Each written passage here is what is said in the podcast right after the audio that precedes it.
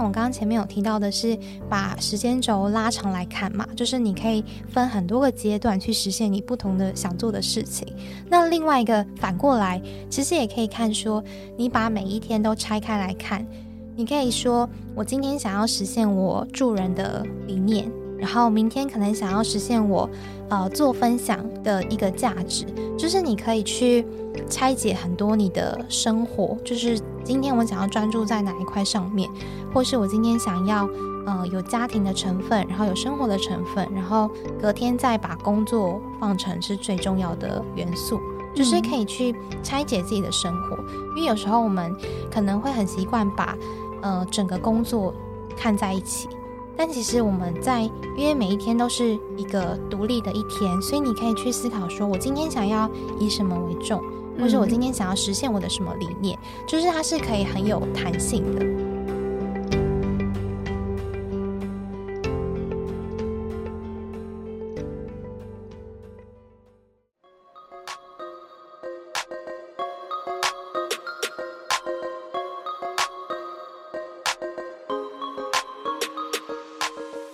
欢迎收听那个自己，我是 Athena。在那个自己这个节目里面，会和你聊聊自我优化、自我照顾以及自我认识的主题，希望能够陪伴你在忙碌与烦闷的生活中，重新找到内在的宁静，看见自己最美丽的模样。Athena 希望透过这个节目，打造理想自己研究室，分享各种优化自己的心法与知识。如果你希望成为一个更好的自己，那就千万不要错过这一集，并且帮我按下订阅哦。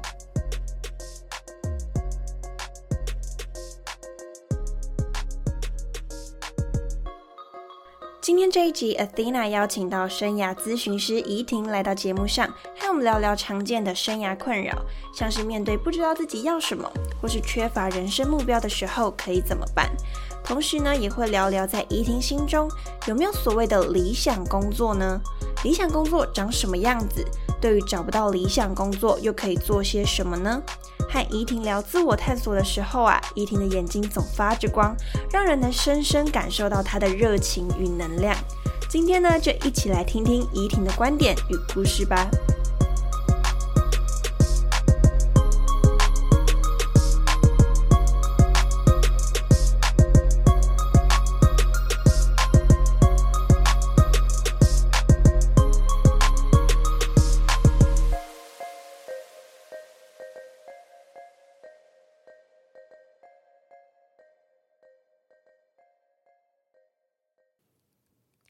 嗨，大家好，我是 Athena。今天呢，我们邀请到生涯发展咨询师怡婷来到节目上，和大家聊聊天，和我们一起聊聊可能我们在生涯发展上面常常会面临到的一些议题。那我想要简单就是讲一下我认识怡婷的过程哦。我们认识呢是在四年前的一个活动上面，然后在那场活动上面呢，我其实才大一，然后怡婷应该是大二或大三这样。那在当时，怡婷其实就已经。跟我说，就是想要往生涯探索这个领域去走，就是协助别人去进行生涯探索。那经过了四年之后，现在我们再次联系上的时候，发现呢，怡婷已经是成为生涯发展咨询师。这个呢，就让我非常的敬佩，然后就会觉得说，诶，我真的很好奇，就是在怡婷的生涯里面呢，到底是怎么样去思考自己的人生，然后怎么样去安排自己的生涯，让自己呢可以在这么早的年纪可能就定位，然后呢就是往这个方向前进，然后现在一直很努力在这个地方耕耘。那一部分是这个，那另外一个部分呢，就是怡婷其实在生涯探索这个方向这个领域已经耕耘好久了，所以我相信就是应该有很多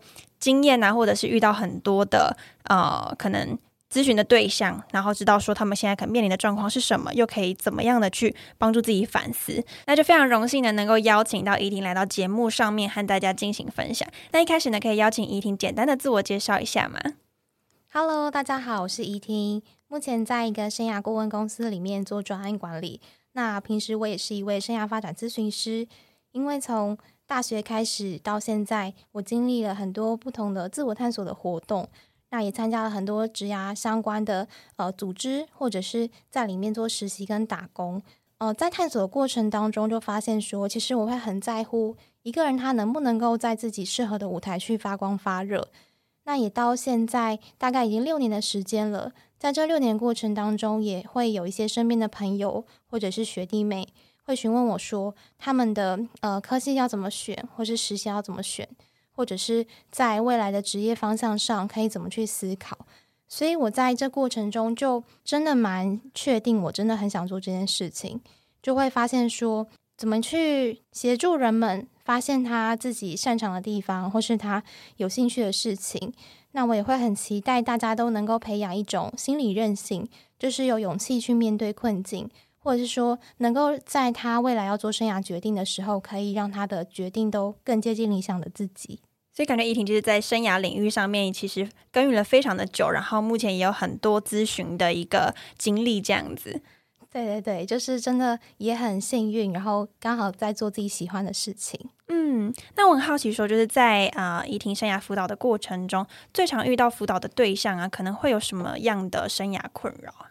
我目前的话，比较多服务的对象大概是在二十到三十岁，那他们比较多的。嗯，问题通常会在于说，呃，目前觉得很迷惘或是很焦虑。那原因很多是来自于他可能不是那么了解自己，包含说他可能不知道自己喜欢什么或者是擅长什么。那也有可能是对于目前的世界的选择不太清楚，包含说他的科技或是他的职业。那在这样子的状态下，的确是蛮容易会觉得焦虑的。所以，呃，我发现说，其实大家不是不知道，而是他们缺少了一个整理跟归纳的过程。因为我们在经历很多活动的时候，内心一定会有一些感受，或者是当你去经历的时候，一定会有一些呃故事，或是会有一些收获。所以在这个过程当中，其实我们都有很多东西是可以回过头去整理看看的。嗯，那。嗯，我也有发现说，其实蛮多人在遇到一个抉择时候，他不敢做决定，很有可能是来自于外在的社会的期待，或是家庭的期待，就会担心说自己做的这个选择到底好不好，或是呃，别人都跟我说不要，那我到底该怎么办？嗯，的确蛮多。我身旁朋友也有遇到这样的状况，就是可能自己有一个想要的方向，但是这个方向跟周围的人要他做的方向其实是不太一样，所以会有这样子的冲突。那好奇就是，呃，如果假设真的有人面对这种可能个人兴趣和社会期待之间的冲突，遇到这样子的人呢，好奇怡婷会如何去辅导他们呢？嗯，我倒觉得遇到这样的状态的时候，其实可以去思考的是说。嗯，到底这些外在的期待是不是自己想要的？然后跟他人的建议真的是一定是最好的吗？或是有没有可能是因为我们太习惯从小到大去满足他人的期待，然后比较少去看看自己内心到底真正想要的是什么？所以，嗯，在这个状态下，其实可以去反思，说自己有兴趣的事情是什么，或者是自己在乎的事情。以及你在乎这些事情背后的原因有可能会是什么？那当然，另外一个层面可以来看的是说，你除了工作之外，或是除了呃社团之外，有没有什么是可以你在生活当中去实现的？因为我们其实很难找到一个工作是百分之百的去符合你的喜欢做的事情，或是想做的事情。所以有没有办法在呃生活当中，或在你现在日常要做的事情当中，去把你要做的事情变得有趣一点，其实也是一个不错的方法。呃，像我们有时候会觉得说，可能是自己想要的跟他人期待是会有冲突的嘛。但其实这个解法会因为每一个人的状态而有不同。比如说，我们可能是来自于不同的家庭，或是我们目前的经济状态不太一样，或是呃，跟自己的性格或是价值观都是不一样的。所以其实很难有一个标准的答案，而是我们可以去思考说，呃，在这个咨询的过程中，会带着他去看看自己真正在乎的是什么，然后这个答案也会是由就是这个咨询者本身自己说出来的，因为在这样子的状态下，他会是最有力量的，而且也是最能够说服自己，然后自己会比较心安理得的，就是去相信自己的决定。嗯，所以其实你们会想要去让他去找到一个自己真的在意的一个地方，在意的一个领域，这样子。对对对，就是很好的状态，是他有机会去成为他自己，而不是来自于很多呃外界的期待，或者是外界所给他的一些要求。嗯，那好奇就是像你刚刚有说到，很多人缺乏的其实是整理的过程，那就有点像你刚刚带到的，其实你会带他们去整理自己在意的事情是什么。那很好奇，就是你会怎么样子去协助他们整理？自己的思绪呢？因为其实每个人经历的事情很多，然后想法也很多元。那像这个整理的过程，应该是蛮庞杂的。就是好奇这个部分可以怎么样的去做啊？嗯，这的确是一个会蛮多人有好奇的地方。因为我们在经历了一个活动之后，我们可能会呃在当中有扮演一些不同的角色，或是有做一些不一样的事情。那我们就可以回过头去看，说，呃，你当你在这个活动当中，你做了哪些事情？那在做事情的过程中，你一定有发挥某一些技能吗？所以在这个部分，你就可以去盘点，看看自己使用了哪些能力。就不管是你用的，呃，你使用的设备，或是你使用的知识，或是你所需要具备的一些，嗯，思考的观念等等的。所以，一个是盘点自己目前现在有的能力。然后，以及你在这个过程当中有没有什么时刻是你特别开心的？嗯，或者是说你觉得你做的比别人好的地方，那我们就可以从这一些就是很细微的线索去看看你到底是一个什么样的人。嗯，那当中的元素可能会包含你的兴趣啊、性格或是价值观，还有你的能力嘛。大概会有这一些，那我们就是会逐步的去引导他去做思考。嗯，那这个过程的确会是有一些蛮辛苦的时候，因为你要去回想自己到底在这些活动当中都做了什么，所以的确是呃探索自己，我觉得是一个没有终点的旅程。因为我们都是必须要不断的经历，然后不断的思考，然后去做整理。嗯，所以呢，可能会做的事情，比如说去盘点自己所拥有的技能，还有在过程中有没有哪些让自己感到愉快的经验，去找到自己可能那个可以前进的方向。但很好奇，就是嗯，会有那种你带他已经费了很大力气整理完之后，结果。还是找不太到那个点的人嘛？会不会他说：“哎，我试了很多东西，但我都觉得还好。”会有这种人吗？呃，也是会有可能，就会变成是说，嗯，我觉得比较常出现的可能会是他，嗯，探索过了，嗯，但是他会觉得其实没有真的那么打动他的，就是没有一个是打从心底真的很想做的事情，也会遇到这种。但通常像这个时候，我的嗯，我的方法都比较会是让他知道说，其实嗯，我们在很多活动中一定会有一一定会有你的亮点，所以有时候可能只是还没有发现，或是他可能在你看来没有那么重要，但其实他可能会是你很特别的优点，或是你可以发挥的地方，所以我们还是可以从活动当中去找找看。有没有这样子的，就是有没有这样子的事情，或者是呃，如果你还没找到也没关系，可以在那个过程中去看看自己是什么样的人，或者是你喜欢团队合作，或是你喜欢自己一个人工作，就是在这些经历中也可以去发现一些你自己在意的事情。嗯，所以就是好像有时候不一定会马上找到那一个使命点在哪里，但是至少可以从中间去认识自己，更是一个什么样的人。对对，就是一定会越来越了解自己。那像我也好奇说，如果说啊，他今天找出了一个方向，像刚刚讲的是可能没有方向，但是他可以从中认识自己。那如果是找到了一个方向，但是这个方向可能跟家人的期待真的会有一些不符合的地方，像这个情况，就是你之前是有遇过类似这样子的状况吗？嗯，的确有可能，就是说因为一些现实的考量。或是其他因素，像您刚刚说的，可能跟他人的期待不符合。那像这种状况，就是他很难马上去做他自己想做的事情。但是，嗯，我通常会有一个方法是说，我们可以先告诉自己，就是我可以把这一个选项放在我心中，就是我知道，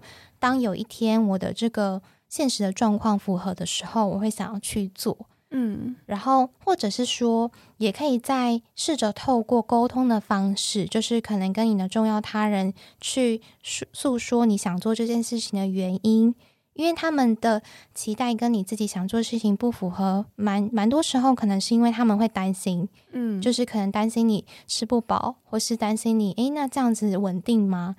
但是当你呃有一个沟通的这个机会的时候，可能就可以去说说看，说也许你想要尝试多久的时间，或是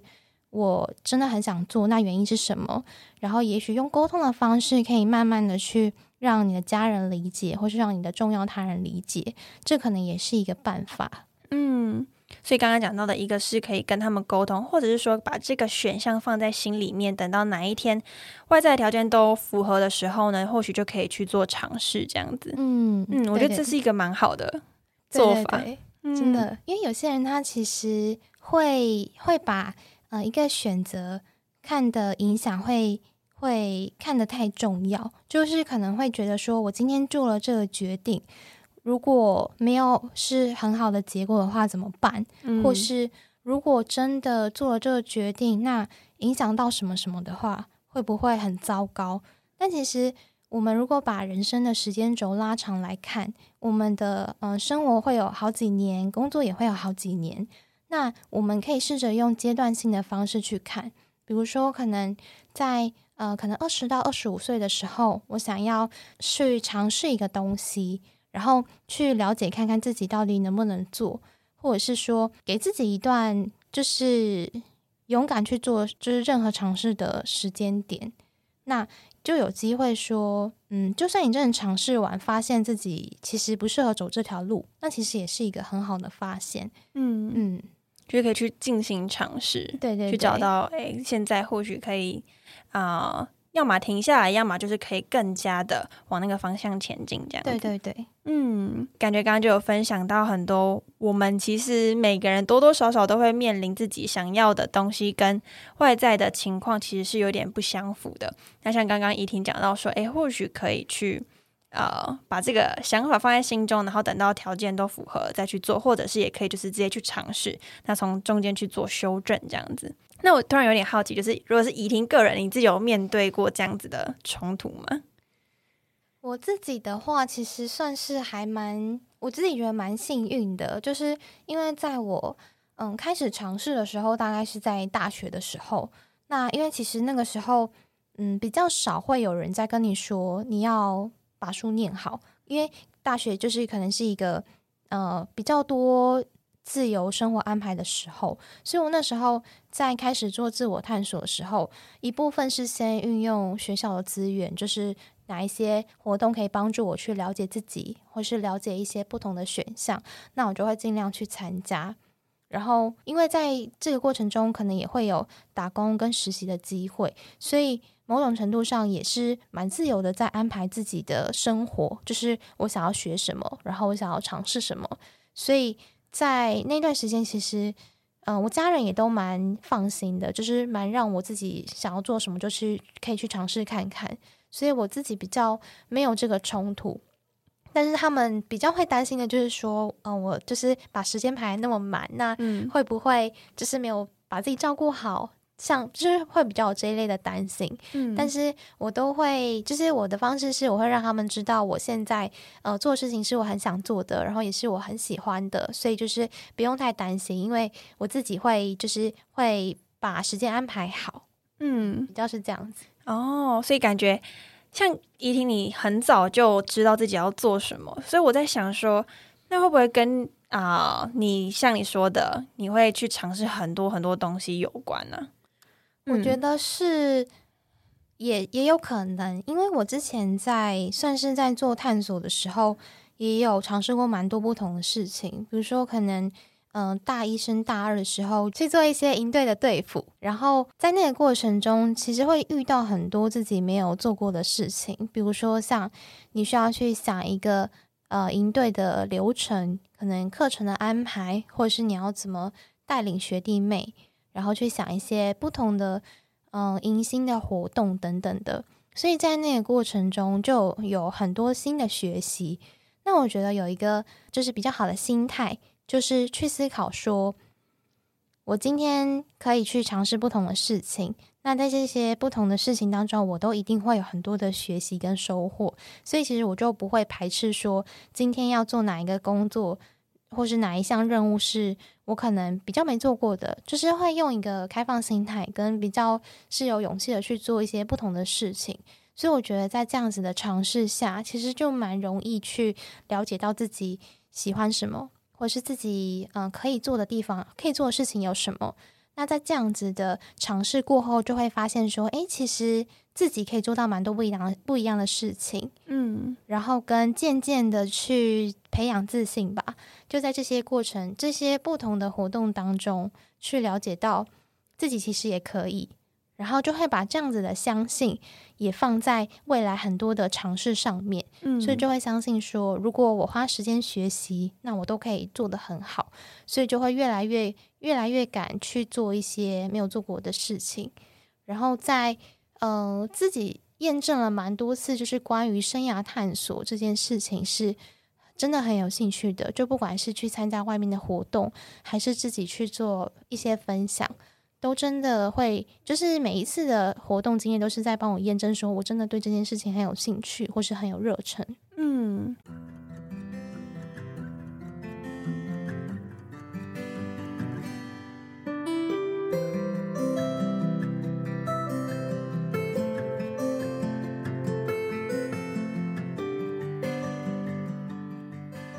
那我刚好像听到你说，就是其实你不会去限制，或者说也不会觉得说，哎，我一定想要尝试什么活动，然后什么不尝试，而是你什么都去尝试，然后保持一个开放的心态，从中就会慢慢的找到一些啊、可能意外发现的一个自己喜欢的领域，这样子。对对对，嗯，所以我觉得好像如果听众如果现在正面临这样子的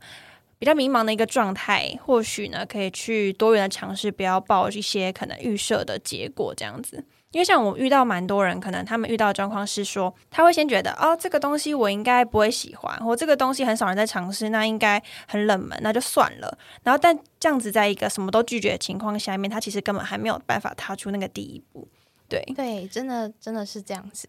然后有一个还不错的方法可以分享给大家，就是说我们在嗯、呃还没有那么清楚自己到底想做什么的时候，可以试着用一个方式，就是找出一个最小可行性。就是比如说，我不一定要是去直接呃投履历进入到一家公司，我才能够去做尝试。比如说，你可能对行销有兴趣，好了，那你其实可以试着在呃日常生活中先去看一些你觉得不错的行销的素材，可能会有一些文案或是一些广告，那你就可以在生活中先搜集一些这些你觉得不错的文案，然后跟素材。那当你在搜集的过程中，你可能就会发现说，诶，那我是不是真的觉得很感兴趣？会不会自主的想要去了解这些东西？然后在这个搜集的过程中，你可能就会发现到，对，的确自己是很有兴趣，或是你也有可能发现，诶，其实我好像跟我想象的不太一样，其实我没有那么有兴趣。所以用这种比较嗯门槛比较低的方式，先试试看，就是先搜集资讯，然后去呃感受看看自己的感觉，那就有可能可以帮助你去更进一步的确认自己嗯想不想要往这个方向前进。嗯，或者嗯是说有机会去参加看看呃一些免费的活动，因为像现在在 FB 啊或是 Acupass 上面，其实都有很多的不同的活动，嗯所以在呃还没有任何的活动经验的时候，其实可以先上去浏览看看哪一些会是自己有兴趣的，然后可以试着去参加看看。然后在活动的过程中，你也可能会认识一些在这个领域的人。那在跟他们聊天的过程中，也可以去验证自己呃对这个领域有没有兴趣。嗯，其实我还蛮认同你说的，就是可行的第一小步是什么？因为一开始我在做 podcast，其实一开始我不敢做，然后一开始我能做的就是先在脸书上发一些短短的小文。那开始呢，诶，发现有些人会关注、会回应之后，下一步呢，可能可以做的是写一篇文章。然后在写文章之后，发现诶，回馈好像还 OK，然后自己写的过程也不排斥。那下一步我才是再去真的去做 podcast。然后就像刚刚怡婷刚刚讲那个路径，当你现在开始做之后呢，多参加一些活动，比如说参加 podcaster 聚会，然后去看那样子的环境啊，认识那边的人，那借此去验证说，诶，其实我真的是喜欢这件事情的。所以我觉得刚刚啊，怡婷说的。可行的一小步，那是什么？我觉得这是每个人都可以去找出来。有时候我们会一直觉得说，我一次就要直接进到那个岗位，进到那个职位，然后好像没有进到那个职位就不是尝试。但其实我们从阅读书籍、参加活动，就是一个自我检视的方式。对对对。然后我刚刚也想到一点，就是你刚刚提到说，来自于一些他人的回馈嘛，就是你在做某些事情会得到一些 feedback。那在这些过程中，你就可以去看说，哎，对，呃，别人觉得我做的怎么样？因为有时候我们会比较没有信心，可能是因为自己觉得自己可能不够好。但其实你把你的东西丢出去了，或是你曾经去参加某个活动了，那当你跟外外界有一些交流的时候，那你可以去看看这些回馈是什么。比如说，人家觉得你做的很好，或是你呃，其实比。呃，一般在做这件事情的人都做得好了，或是你的特色在哪里，你也会越来越清楚自己是不是想要往这条路去前进。嗯，回馈我觉得真的是蛮重要的。嗯，有时候如果自己自做自己的，然后也没让任何人知道，有时候你也不会知道说，哦，那我这到底是可行还不可行？如果说你很能够自得其乐，那当然是另外一回事，对。嗯，所以找寻回馈这件事情，我觉得蛮重要。而且我觉得人好像有的时候会因为别人的正向回馈而更加加强。自我认可，说哦，原来我真的适合走这条路，所以回馈这个部分真的是还蛮重要的。嗯，真的真的对。那我刚刚还有想到另外一个问题哦，就是会有那种人，就是他可能想要某一条路，他很确定，但唯一卡住的就是假设金钱条件不符合自己的期待，对，然后或者说一些那个职业它带来的物质条件没有那么好，因此就是他会有点却步。像这个的话，好奇就是依婷有遇过类似这样子的人吗？嗯，也也是会有可能，就是说他可能因为目前的嗯目前的这个经济条件，可能很难去满足他想要做的事情，是蛮有可能的。那如果像这种状态的话，我们也可以先去全面的检视一下，说他的能力啊，然后他的性格以及他。现在的条件就是他的状态到哪里了？那他想做的事情的这个状态要达到什么程度，才能够辅助他去完成这件事情？就可以去看一下这两个的落差，就是一个是自己现在的状态，然后一个是他想要达到的状态。那在这两个嗯这两个不同的状态的时候，我们有需要做到哪些事情，或者是去看的是。他有没有可能用一些别的方法来实现？就是他可能不一定要成为一个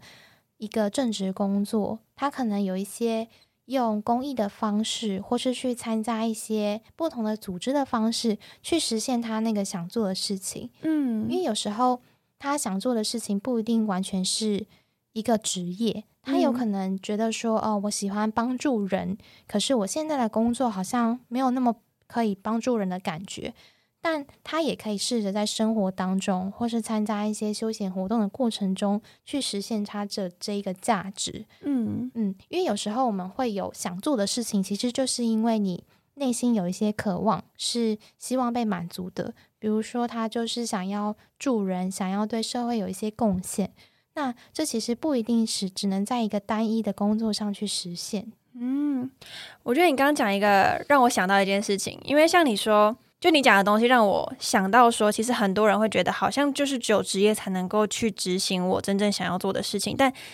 我们有时候可以跳开职业这个东西，就像你说的，比如说我们可能可以有一个本行，然后就是我们赚钱的一个工具好了。但同时呢，我们自己有一些渴望跟兴趣，还有想要达成的使命，就可以透过副业的方式或者是休闲的方式呢去达成。其实这个某种程度呢，其实也是在履行自己的一些理念，好像不一定说一定要把自己的某个价值观全部塞到工作里面，说我工作就一定要达成。嗯，嗯对。而且有时候我们其实，嗯，因为像我刚刚前面有提到的是，把时间轴拉长来看嘛，就是你可以分很多个阶段去实现你不同的想做的事情。那另外一个反过来，其实也可以看说，你把每一天都拆开来看，你可以说，我今天想要实现我助人的理念，然后明天可能想要实现我呃做分享，就是分享这件事情的一个价值，就是你可以去。拆解很多你的生活，就是今天我想要专注在哪一块上面，或是我今天想要有呃有家庭的成分，然后有生活的成分，然后隔天再把工作放成是最重要的元素，就是可以去拆解自己的生活。因为有时候我们可能会很习惯把呃整个工作看在一起，但其实我们在因为每一天都是一个独立的一天，所以你可以去思考说，我今天想要以什么为重，或者我今天想要实现我的什么理念，就是它是可以很有弹性的。嗯，去切分说，可能现阶段的目标是什么，然后下一个阶段可能再去履行另外一个目标，这样子。对对对，嗯，我觉得这样子好像更弹性一些，就不会一直被工作给绑住，这样子。对对对，嗯，好，那接下来我就很想问另外一类人哦，就是。有一类的人呢，他们可能缺少的是人生的目标感，然后甚至也不太知道自己活着的意义是什么，然后我到底要追求的东西是什么？可能刚刚有稍微有点带到，对。那想要这次就是想要针对这个主题呢，好奇怡婷对于这样子状况的人会有什么样的建议呢？嗯，就是像像这种的话，就是呃，可能很多时候也是来自于外在的期待嘛，就是我们可能在教育过程当中。会发现很多人说，呃，你要有目标，或是你要有志向，或是你应该要有理想或梦想。很多这样子的言论出现在我们的生活当中，不管是呃报章杂志，或是你身边的亲戚朋友，都觉得要有一个想追求的目标才是对的事情。嗯，所以在这样子的呃社会环境底下，很多人会觉得压力很大，因为可能还没找到真正想做的事情，就会觉得说。我是不是这样子是不对的？那我觉得，嗯，我因为自己是做生涯发展的嘛，所以其实就会发现，我们不用用同样的标准去看每一个人，因为大家都有自己理想的生活，或是自己觉得重要的事情，所以找到目标这件事情，呃，如果有的话，然后可以去帮助你有一些前进的动力，当然也是不错。那如果没有的话，其实也不用到太焦虑。因为其实我们生活当中就已经会有很多嗯不同的尝试或是体验，可以让你的生活更丰富或是更完整。所以即使没有一个嗯真正的很具体的目标，我觉得也不用太紧张。呃，因为在我们的呃一辈子当中，你可能会经历到很多不同的事情。那如果说没有一个真正想要追求的终极目标，其实。呃，你生活还是有可能可以过得很好，嗯嗯，因为其实有些人他他有可能一辈子都没有去思考过自己到底想要完成什么样的使命，他还是有可能可以就是把这一生活得很好，所以它不是一个等号，就是不是说我有目标跟我有理想就会是一个最成功的状态。那很多时候，我们可能在日常生活当中有一些新的尝试或体验，或是你人与人之间的相处，那些东西也可以为你带来就是生活的丰富度。嗯，像我自己最近就是看了一个电影叫《灵魂急转弯》，嗯，我也有看，对我就是真的觉得还蛮还蛮打动人心的，是在于说它有别于以往的一些电影，是说。你就是要找到目标，或是你就是要找到志向。他的，我觉得一个蛮新的观点是说，其实我们在生活中的一些热情，其实是来自于你对生活有一些期待的感觉，或者是你很想要做一些事情，是可以啊帮助到你自己，或是帮助到别人的。虽然不是一个很很远大的梦想，可是也会让你的生活是。有色彩的，嗯，所以其实他在他在告诉我们的是，我们不一定要找到一个很远大的理想，那才叫活着，而是我们去珍惜每一天所遇到的事情，或是我们每一天跟人与人之间的互动，其实那都是很珍贵，然后也都是很有价值的，就是这这就已经是一个活着的意义了。嗯，我自己有看那部电影，所以其实一听在讲的时候，我觉得很有感触。对，就好像就像你刚刚说的，我们有时候社会环境萦绕着一种每个人都一定要有目标的这个氛围，在这种氛围下面，其实如果我们要去啊没有目标，或者是说去感受生活，其实是有时候蛮困难的，有时候也蛮焦虑的。因为就讲这部电影，我觉得有点逆风嘛，就是去带着我们去反思另一种可能。对，所以我觉得。或许有的时候我们好像真的不需要这么急着一定要有一个目标感，而且像刚刚怡婷有讲到一个东西，我觉得蛮有趣的。有时候我们要先去能够感受日常生活带给我们的幸福，下一步我们才有热忱。因为我觉得大家在追求热忱的时候，有一个状况可能是，假设我今天录 podcast，就是想说，哎，我会不会来录个一两次就发现，哦，这就是我要的，或者是说。我去做任何事情，你会想说，哎，可能我可能试两次，就会知道说这可能就是我要的。这个情况，我觉得我们会有抱持这样子的想象，但是这个通常又不太符合真实的状况。有时候真实状况好像是我们要先能够去感受生活，下一步才是去从中找到一些热忱。嗯，真的，就是有时候反而我们没有带着一个太目标导向的说，我就是要找到一个想做的事情，其实反而你。在认真体验跟用心去过生活的时候，你就会发现，其实你也过得很好，或是你跟身边的人也相处的很好。其实这就是一个很不错的地方。嗯。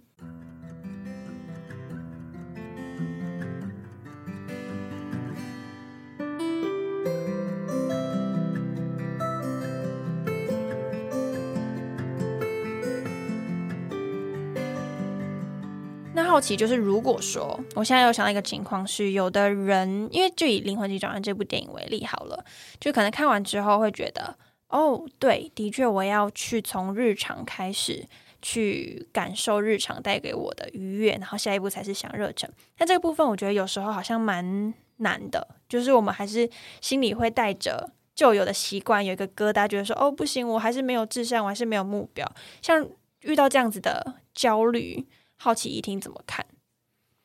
嗯，我我会是觉得说，当你开始有这样子的自我觉察的时候，其实就是一个很好的开始。嗯，因为你已经用嗯新的角度去看待自己，就是现在的现状，就是你会知道，你会察觉到说，觉得自己现在的状态好像不太 OK。但是那也没关系，因为我们每个人本来就会有很多不同的状态，有时候是很好的，就是觉得现在的状态很 OK。那当然也有可能，因为你遇到一些挫折，或是遇到一些困境，然后你会觉得自己现在的状态好像不是很好。那我觉得这本来就是我们人生的常态嘛，就有可能会遇到不同不同的事情。那我们怎么样用一个不同的角度去看待？你可能可以思考说，嗯，我现在在一个。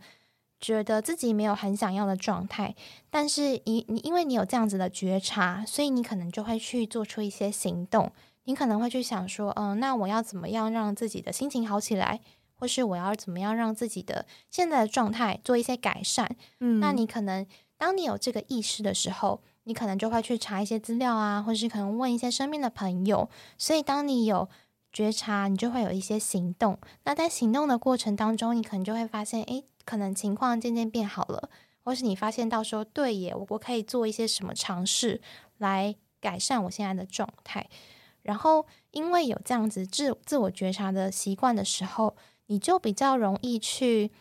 知道自己现在到底发生了什么事情。嗯嗯，就是我们在呃做一些不同的任务，或是你在。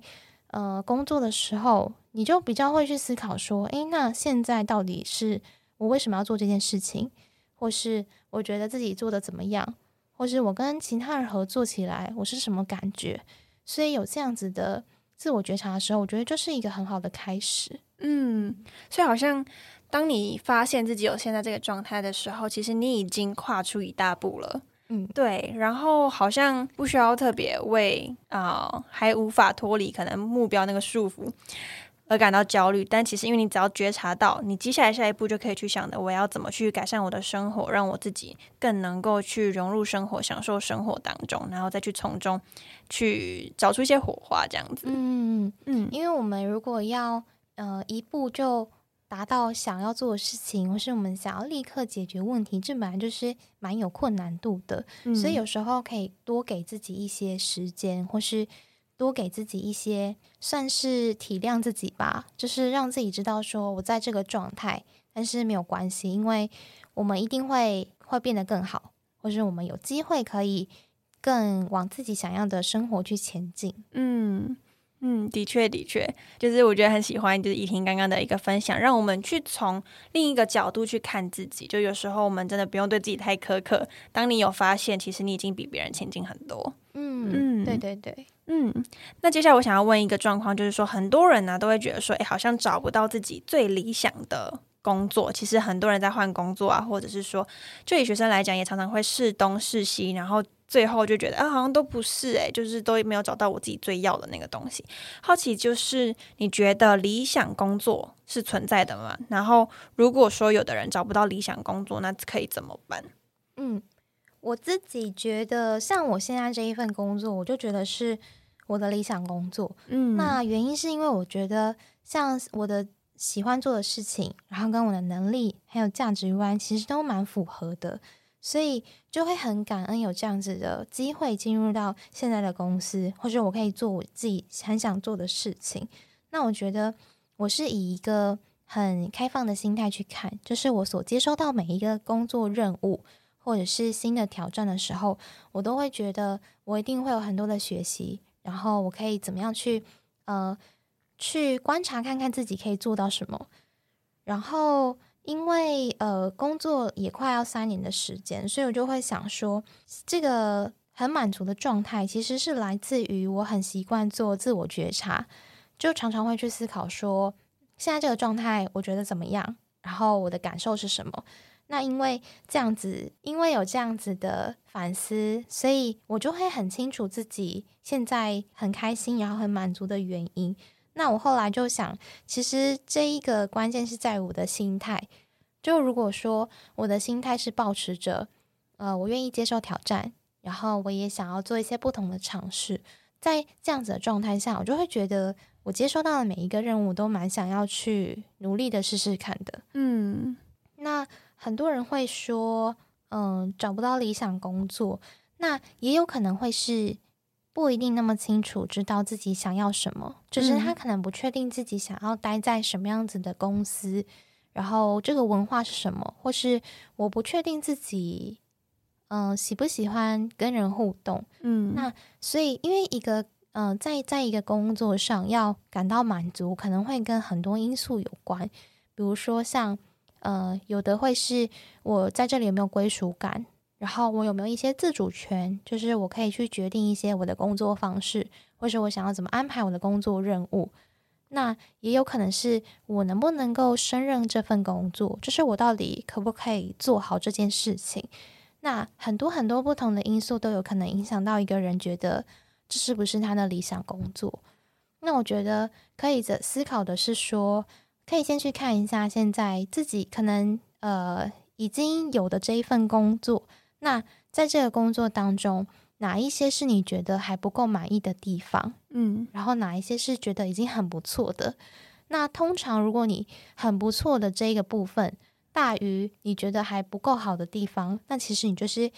蛮可以继续留下来的，就是因为你大部分的价值或是你想要的事情有被满足到。嗯嗯。所以好像是可以去从自我觉察过程中去归纳，说这一份工作到底它符合我这个人的特质和价值观，还有能力到底符合了多少？如果它已经超过了一些让你比较不喜欢的部分，其实它就是一个对自己来说还不错的工作。嗯嗯。然后其实有一个观察点，就是在于说。嗯，你会发现有一些在工作当中，可能你有不能忍受的部分。嗯，那其实这个也是可以去观察的一个线索，就是说你今天，比如说，嗯，有人可能在开会的时候，他需要去做一个会议记录，然后他在做会议记录的时候，可能有一些项目没有写的那么清楚。然后你发现到这件事情的时候，你会觉得，我觉得做的不够好，或是如果是我来做，应该会更好。嗯，如果像有这种，就是有这种感受出现的时候，其实就代表着你可能会有做这件事情的天分。哦，这个点我第一次听到，我觉得很酷。就你可能会发现说，嗯，如果白话来讲，可能就是比较龟毛吧。嗯，就是你会在意什么小细节，那可能就代表着。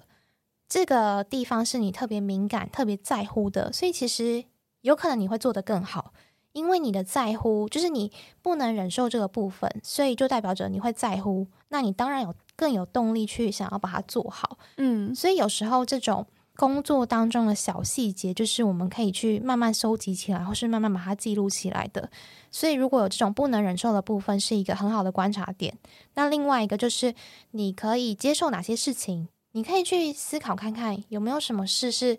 在呃，可能在公司有可能主管发布了一个要做的事情，然后很多人都说，诶，就是他觉得，嗯，这件事情好麻烦哦，或是我好不想做。可是你发现你自己觉得 OK。那这也是一个可以观察的地方，就代表说，嗯，其实你在这件事情上，可能你会有机会可以去，就是很好的把它完成。那可能就是你一个可以去培养的能力，嗯。所以像这两个部分，就有可能是，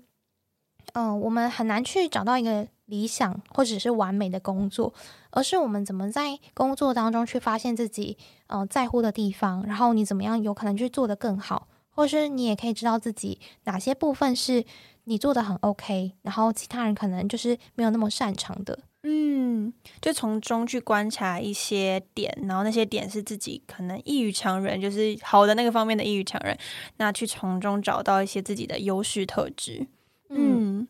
我觉得这个点我觉得还不错，就是因为有时候我也会有说，哎，这个东西如果是我，我可能会怎么怎么做，然后可能自己会觉得说啊，我应该可以做比他更好。但是我从来没有想过说，哎，其实当你有这个想法的时候，其实你在这个地方或许是你是在意的，你是可能可以表现更好的。觉得这个是我自己平常没有想到的东西。嗯，而且刚前面一定有讲一些在找理想工作上面很重要的一个点，说你。讲一个是心态，就是要能够去接受挑战的心态。那第二个是要知道自己要的是什么，就觉得这个两个还蛮有意思的。尤其是第二点，说有时候我们会一直找不到理想工作，其实那个前提是因为我们还不知道自己要的是什么。嗯，因为像我可能就遇到身旁的人是，他们会觉得好像这份工作这个不好，那个工作这个不好。我以前也会，就是呃 A 事情，我觉得还有哪里不够好，B 事情哪里不够好。但是我好像就是一直没办法找出那，所以我要的工作是什么？所以似乎我们今天在。找理想工作的过程中，我们可以去找出那个符合我这个人的特质的那一份工作长什么样子。好像那个东西要先出来，你才能够去知道说为什么现在这份工作不符合自己的理想，而不是说诶这个不好，那个不好，这个不好。但这个前提当然就是先知道自己到底要的是什么了。然后我觉得这个东西又非常的困难。嗯嗯，对，这很像，其实很像。谈恋爱，诶，就是你可能会说，哦，我都找不到我理想的另外一半，或是就是好像觉得都没有一个是最完美的对象，嗯，但其实你可能是因为你不知道你自己到底要什么，嗯，所以才会觉得这个也不是，那个也不是。但我们在生活中，我觉得都可以去拆解很多的细节，就是比如说你在工作上，你到底是不喜欢哪个部分，嗯，然后不喜欢的原因是什么？就我觉得有时候另外一个习惯是，你可以多问自己为什么，嗯，对，然后也可以去看说，诶，那你在生活中你的有些习惯是怎么出现的？然后你可以去问自己为什么会这样做，或者是呃，你跟谁相处，你为什么会讨厌他？你为什么会喜欢他？那你的背后的原因是什么？我觉得这也是一个很好的自我觉察，或是做一些探索的小方法。嗯，就是我们可以去拆解很多的细节。嗯，而不是很单纯的看一个表面的，就是我喜欢，我讨厌，然后我就直接选择，或是我直接放弃，而是我们去尽量可以去拆解的很细的，是说，那你喜欢的原因，或是你讨厌的原因到底是什么？然后你自己为什么会这样子觉得？嗯，就像你说的，好像问为什么这个东西是很关键的，有时候我们就只会。停在表层，但如果我们今天能够愿意的往下去问自己为什么的时候，或许有些答案就会自动出现，然后你就更加清楚自己是一个什么样的人，然后接下来找工作比较容易。对对对，嗯。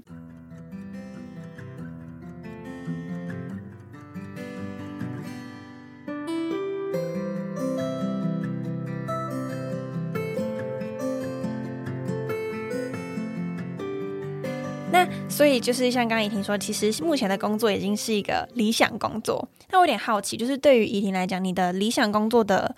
界定是指说它已经是一百趴的好，就是你好像找不到第二个可能可以像这样子好的工作呢？还是说它其实就像你刚刚讲的，它是一个假设已经八十分，然后已经远高于其他工作的分数，所以你会觉得它是一个理想工作。就我好奇的是，说它的理想是指你把它定位成一百分，还是说它其实是因为已经是你试过这么多里面你最喜欢的那一个，所以你把它定位成理想工作？嗯，我觉得这一块比较是在于我没有那个比较值，嗯，就是我比较是以自己主观的想法，就是会有，嗯。举例来说，像是我觉得会很期待去工作，就是我会很很希望可以在工作中去嗯发挥一些自己的能力，然后可以帮助到人，就是这样子的呃心态跟动机，就是会让我觉得我真的很喜欢做这件事情。然后跟我是真的想做这件事情，所以我觉得这个满足感跟理想的感受，是因为我觉得真的非常符合我自己想做的事情。嗯，就是像协助人生涯发展这件事情，就是在我们公司，比如说可能会是用呃讲座的方式，或是有一些课程，或是有咨询的方式。那在这些不同的形式当中，都可以满足到我想要去协助一个人生涯发展。所以其实光是这一点，我觉得就让我可以感受到这个工作是我非常喜欢的。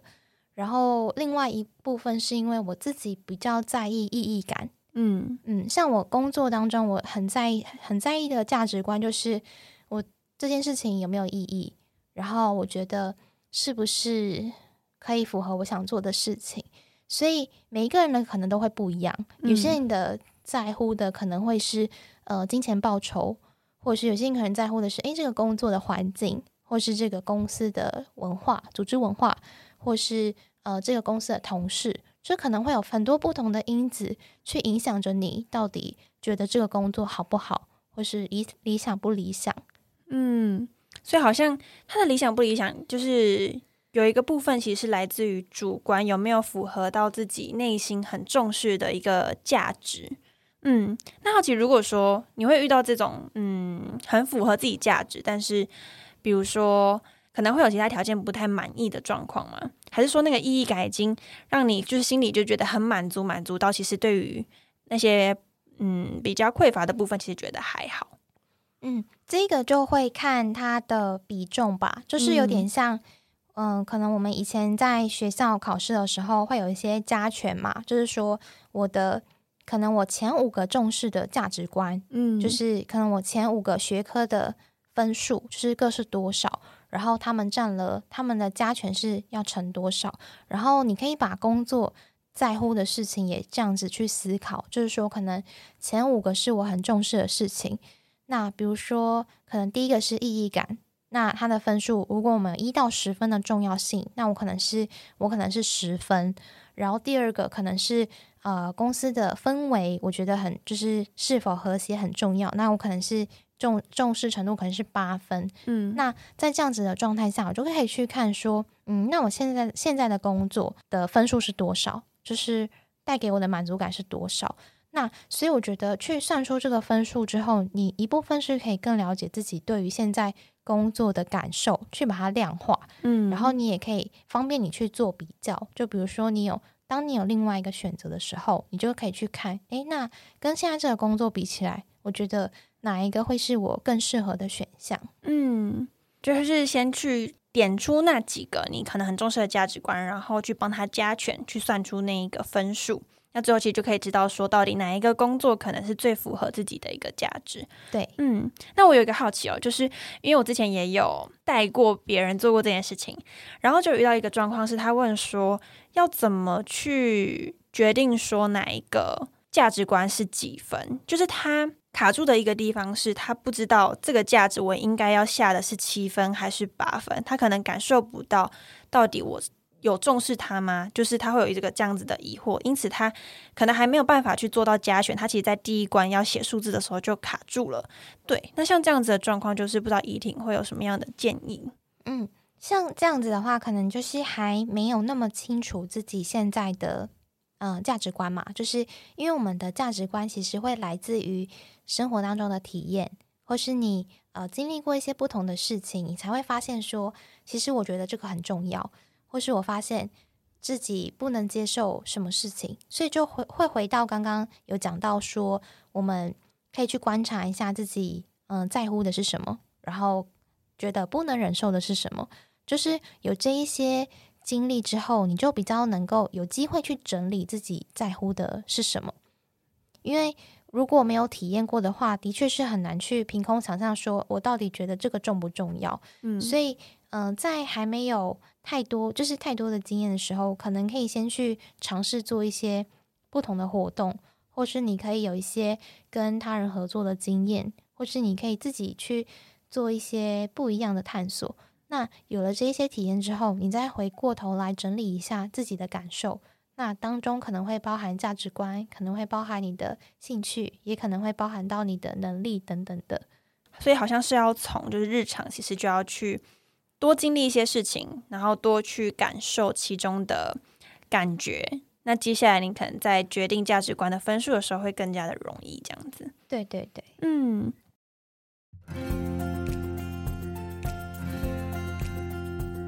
以上就是这一集的内容。你有没有同样觉得怡婷的声音很好听呢？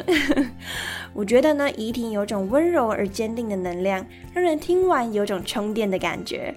而怡婷也透过分享一些方法，像是认识自我，从可行的一小步来行动，或是从日常实践自我价值等等，都可以让我们更清楚人生的方向。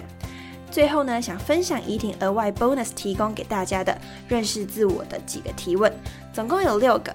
前三个呢，分别是你都关注和追踪什么样的 IG、YouTube 和 Podcast，这些呢代表是你感兴趣的主题。第二个问题呢，是什么样的事情会让你讲得滔滔不绝？当你听到这些事情的时候，你会眼神发光，这代表呢，可能是你有热忱的地方。最后一个是，请你观察做完某件事后，能量的变化是精疲力尽还是精力充沛，这能让你更有意识的去做选择，选择那一些让你感到精力充沛的事情。另外三个提问呢，会在下周，也就是第二集，和大家做分享。最后，如果你喜欢这一集的话，欢迎到 Apple Podcast 帮我打五颗星，并且留下评论。也可以请我喝一杯咖啡，支持我继续创作更优质的内容，或是截图这一集分享到你的现实动态上，tag 我 Athena 点二零四，让我知道你有收听，也能让我认识认识你。最后，别忘了帮我按下订阅，就不会错过最新一集的内容喽。感谢你收听那个自己，让我们在理想自己研究室中成为更好的自己。我们下周见。